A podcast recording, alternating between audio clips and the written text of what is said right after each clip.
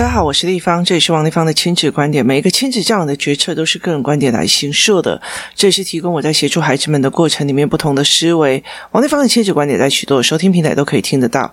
你有任何的问题想跟我们交流，可以加我的粉丝专业跟我联系，或加入我们的王立芳亲子观点赖社群，跟一起收听的听众交流。想陪孩子书写或阅读破关，或加入课程，可以搜寻关关破或身先实数的王立芳线上课程，一起协助孩子们破关哦。呃。我在工作室有一次，我们在上班的过程里面哦，然后我们就陪孩子在做教案。然后他们在写教案的过程里面，这一次写的是时间的语言哦，就是怎么去用时间来看呃时间的语言逻辑哦。那时间语言逻辑，我在设计这一套的时候，一刚开始我有把时间的里面有一些概念哦，虽然没有很多，但是我觉得台湾中文哦，它在时间语言非常多的暗示。你怎么现在才来呀？意思就代表是。过了，错过了，哈，或者是被抱怨太慢了哦，哦，你怎么现在就来呀？哦，就是其实差一个字，它其实就会差非常非常的多。所以，其实，在很多的过程里面，孩子怎么去判断语义里面的一些事情是非常重要的。哦，怎么现在才睡呀？它代表在于是说，我在觉得你太晚睡了哦。你怎么现在才到啊？就太晚到了。那我在做时间的语言里面，虽然是告诉他时间是线性的，时间是一条线性的。那之前我有在讲哦，在时间语言的这个教案里面，有很多孩子会觉得说，没有，时间是循环的，时间它本身是一个循环的，因为我们时钟的设计方式导致孩子们认为时间是循环的。那我就问他们说：“那四季呢？因为在后面哦，时间的语言里面后面还有一个四季，四季的概念就是四季春夏秋冬，春夏秋冬。那我就问他说：世纪是循环的还是线性的哦？他们就说是线性的。那。”我就觉得在整个过程里面会觉得非常有趣哦，因为时钟的概念导致孩子们看到的呃时间以为是循环的，因为。到了十二个小时以后，又会过了，然后又到一点，一点，等一下又到绕一圈，又到一点，所以他认为是时间是循环的。可是事实上，我在这个教案里面，呃，跟他们讲说，不，时间是线性的，它是一条线的哦，它一条线，一条线，一条线的往前走哦。所以一刚开始，我在这个教案里面一直在处理的是时间，它并不是循环的，时间过了就是。过了哦，错过了就是错过了，所以我其实处理到非常多的什么叫做错过，什么叫做来不及，或者什么叫做共同时间序，意思就是说，孩子其实会一直照着自己想在做，我想要去哪里，我想要干嘛在做，他没有想到所谓的并排时间序，意思就是说。我在学校的时候，妈妈正在上班，我们过的是在同一个时间、不同的时空做不同的事情。可是问题在于是时间到底是线性的还是循环？它是线性的，因为时间过了，它就不会再回来了。可是春夏秋冬，它是一个循环系统，它就是春天过了，夏天会来；夏天过了，秋天会来，冬天。可是在这跟他们在聊的过程里面，他我理解说，哦，形体对他们的误解是有的。例如说，因为我看时钟，所以我觉得这个东西是循环的。那春夏秋冬说，哦，春天来了，冬天来了，好。对他们来说，他们会觉得这是线性的哦。所以其实，呃，在陪孩子做教案的时候，有趣的并不是在于是他们懂不懂，他们知不知道，而是在于是哦，原来你们会这样思考，原来你们会这样做哦。那其实对我来讲，我觉得，呃，很多的小孩一起在练的一个过程里面，我常会觉得，哦，原来你这样想哦，哦，原来你那样想哦，原来你怎样想哦。他用这样子的方式在协助孩子们一直往前。思维或一直往前想，那这是一个非常有趣的概念哦。怎么去陪孩子思维？这个概念也是非常的让我觉得好玩哦。那呃，我今天在讲的是旧跟柴哦，什么时候你就到了，什么时候就才到。其实我的教案后面，它其实就会很多的文本来他练看看，在这个情况下是怎么用，在这个情况下要怎么用哦。那我记得，呃，我呃非常多的教案跟例题去让他们判断说，是迟到晚到，或者是错过还是什么。那其实最有趣的一件事情就是，我有一题是演唱会晚上六点开场，工作人员早上九点就到了，还是才到哦？那他们就会觉得拜托，笑死人！演唱会晚上六点，那个工作人员。干嘛那么早去啊？你有病哦！然后我觉得不止一个孩子跟我讲这句话，那那时候我就警觉到了哦，说这群孩子怎么会这样认为？那我就在想说，哦，他们没有所谓的准备，也需要时间的概念，然后他们没有知道。大型活动，所谓的嗯，那叫甘特图的概念。甘特图的概念就是，例如说，嗯，我我今天是一个室内设计师，好了，我拆除有拆除的时间。那我在拆除完了之后，我要先进水电还是先进木工？那是先进水电啊。例如说，呃，开工之后的前几天，例如说我抓五天拆除期，然后，所以我必须要在第四天、第五天安排垃圾车。然后来把那个拆除的东西运走，然后五到六的时候，我就可能要水电去铺线建立物场。那也不可能木头都盖好了之后，他说啊，对，没有牵水电哦，那就会变成丑丑的线都在外面哦。那你如果很多事情没有做，他就必须要。一整套的一起换，它是一整个盘面的思维哦。那这群小孩其实完全没有所谓的甘特图跟合作版图的概念哦，所以呃，他也不知道什么叫做。工作的细项跟工作的合作，然后什么叫做预备动作？那预备动作就是呃，我们在跳呃体操的时候预备备啊，这啊就就这样一直而已。所以我后来会理解一件事情：他们没有大型活动的筹备概念，他们没有活动的筹备概念哦。那其实，在我的女儿比较小的时候哦，我有一阵子会常常带她看所谓的。大爱电视台的大爱连续剧，然后看一看哦。我其实我就是看几集之后，我就不一定会看。为什么会看的原因是在于是说，我会带小孩去看一下，因为大爱剧场大部分都是以他们会员的故事在演，然后用他们会员演他们小时候啊，演什么的哦，所以有很多的很考古的历史的概念。就是有时候就会有我台湾民国五十几年代啊几年代的那种不同的样貌，那他们蛮写实的。那其实为什么我会带他看的一个原因，是因为现在的小孩子他很难去理解以前的生活，什么那那你追高爱胜啊，像我不，他们很难理解哦。那像我们这一次就是出去吃饭的时候，然后就看到那边有小溪，而那个妈妈就带小孩跳下去哦，然后后来到时候才发现里面有水所有人就赶快跳出来哦，那对他们来讲是一个印象深刻的好玩的一个游戏哦，就是我发现的水蛇或我发现了什么这样子哦，那非常非常的有趣。那对很多的孩子来讲，他们没有这样的经历跟思维模式哦。所以他们其实会比较辛苦一点哦。那我常常会在讲这件事情的呃概念是说，孩子对筹备期是完全没有概念的哦。那他们不知道为什么要提前去准备。那工作室其实我觉得，在很多的机会里面，我们已经带领的小朋友去做非常非常多的事情哦。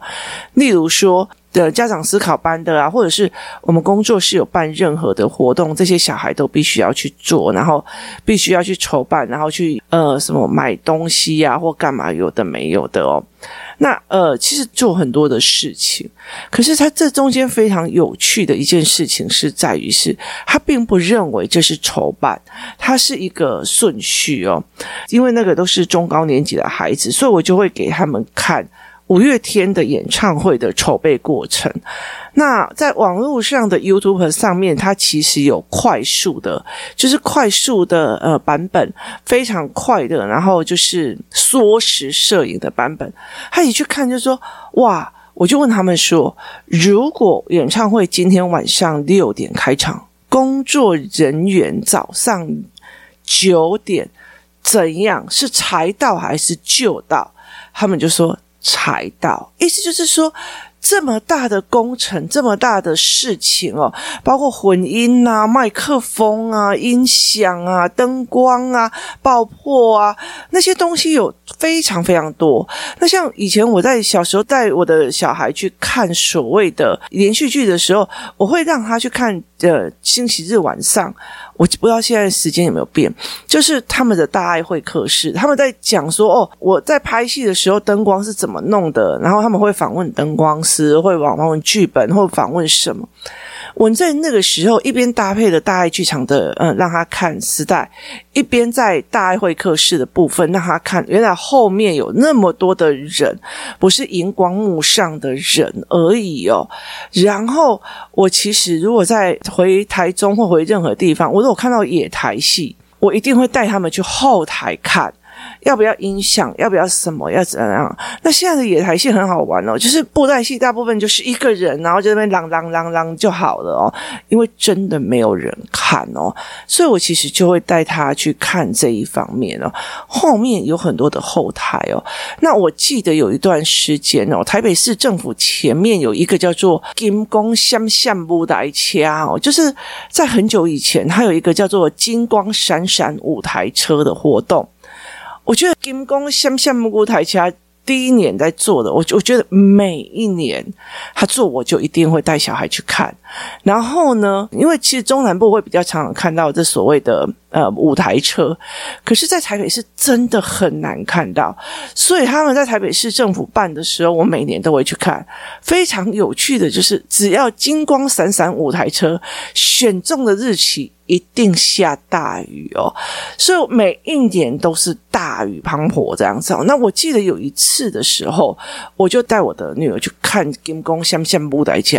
为什么？因为因为其实一个舞台车，它有时候类似货柜啊或什么的，把它组合起来的，然后它就像变形金刚一样哦，就是到了一个地方，它就会开始用那种油压啊什么气压，把整个舞台。打开来，你知道吗？你平常在看那种惊喜盒，就是是玩具，可是那种那个舞台车哦，它就会在你前面，然后打开来哦，然后在那个地方打开来看，然后打开来看以后，其实我们就会去看它结构，立体变平方，然后它怎么去做，它怎么去弄哦，然后。因为那个时候我大部分带的是我女儿哦，我就会跟她讲说，呃，去看很大一个原因，我是看结构、看立体、看思维，然后我还会去再看她，呃，舞台上，因为它让你很接近嘛，就是那时候金光闪闪舞台车的那个主办单位一弄下来哈，就是他就会带了，例如说五六十台的舞台车一起在那边做展览。然后一直在那边展览，所以你其实很快的，你可以去看它上面后面那个金光闪闪，是用例如说线灯，然后用大的那种所谓的那种喷枪把它钉子钉上去。你远远看你不会看到钉子，但是你会看到闪闪灯光。那例如说它后面还有喷漆，所以我就问说，是先喷漆还是先把灯线就是线灯放上去？它的顺序是怎样？依照那样子去看。我大量的去看舞台，大量的去看舞台后面在干什么哦。那为什么那个时候我每次都去？第一个看这些事情，第二件事情是我生的是女儿哦。那。呃，很重要一件事情哦，女孩子到了一定的时候会很羡慕有人化妆啊，然后穿高跟鞋啊，然后穿着非常非常的呃短的裙子哦。那当然我很欣赏这样子的女生哦，那我也没有那个身材哦，但是我真的是，如果是如果有一堆人这样看我的女儿，我会不舒服。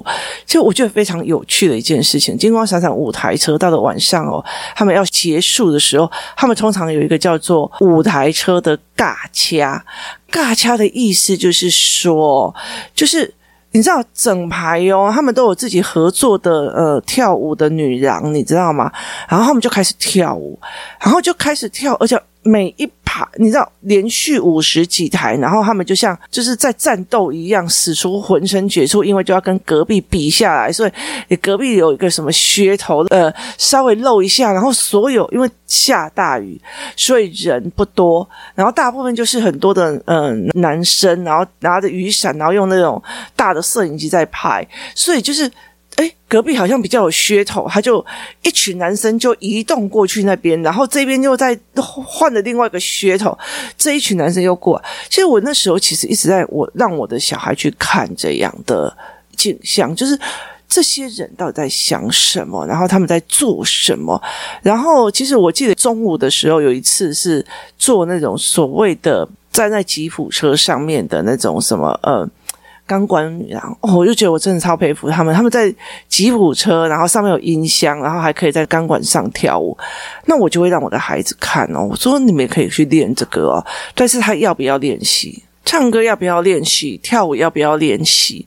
那这后面要付多少的练习？可是如果他一摔伤了，他能做什么？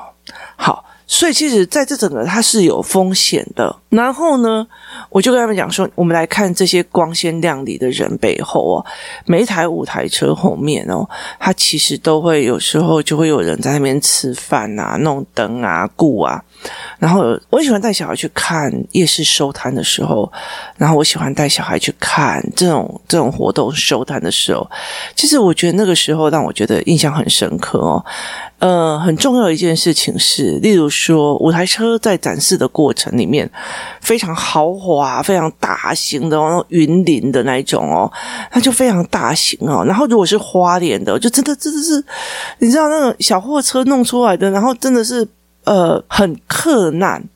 那后来，其实我就说，哦，你看这样子一看呢，就看到每个城镇的不一样的风格，跟它，你就很知道说哪个地方比较会常用这个，会把自己会竞争这一些东西，所以他会把自己的东西做的那么的豪华。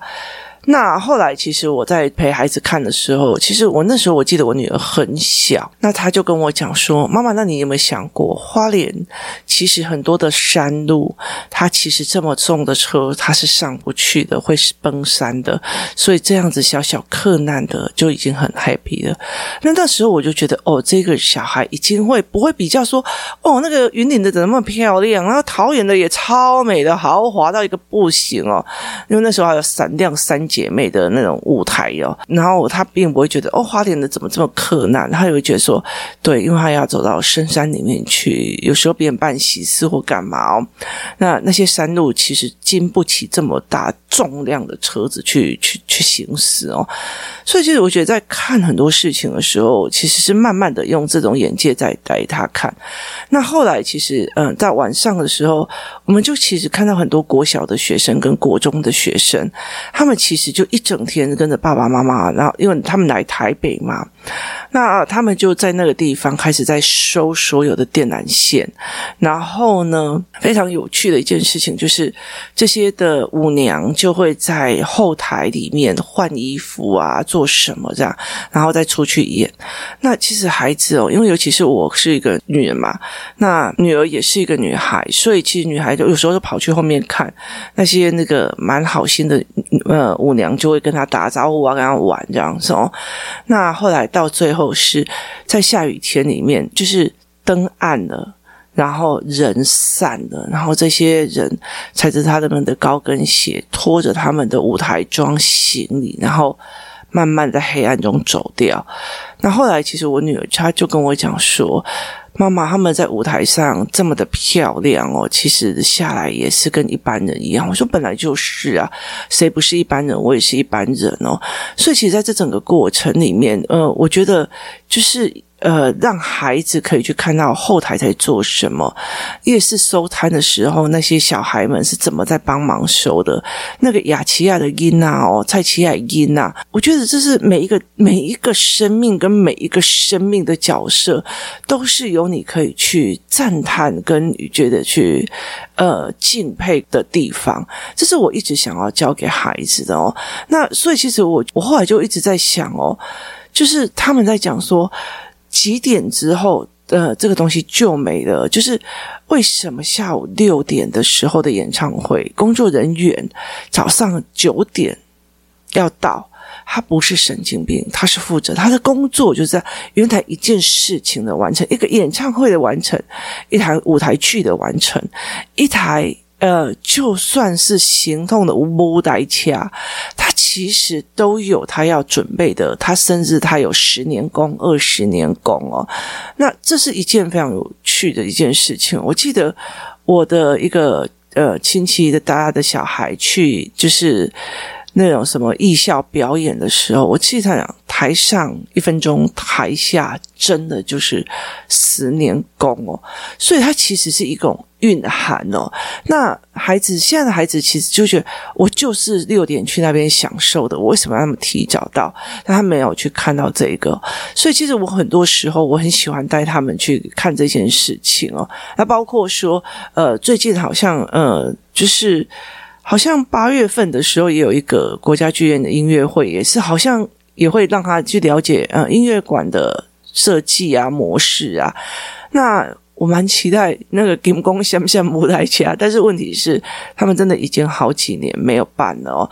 那。其实，呃，他们在展示那些所有的车的时候，去看什么叫油压，然后音响怎么放在上面，他们怎么就是一台车看起来像货柜车，然后去在你身边解停哦。我觉得中南部的朋友们应该会比较常有时间看到啊。我真的觉得说，不要就是哎去那边拍拍手，我就带着孩子去看他什么油压的过程，就是解压缩、开压缩的过程，然后它的结构是怎么用的，它怎么样去固定的，它音响要不要怎么。固定，然后那个陪着父母在那边全省，在那边呃走来走去的那一些人，他的人生是不是跟我们有些不一样哦？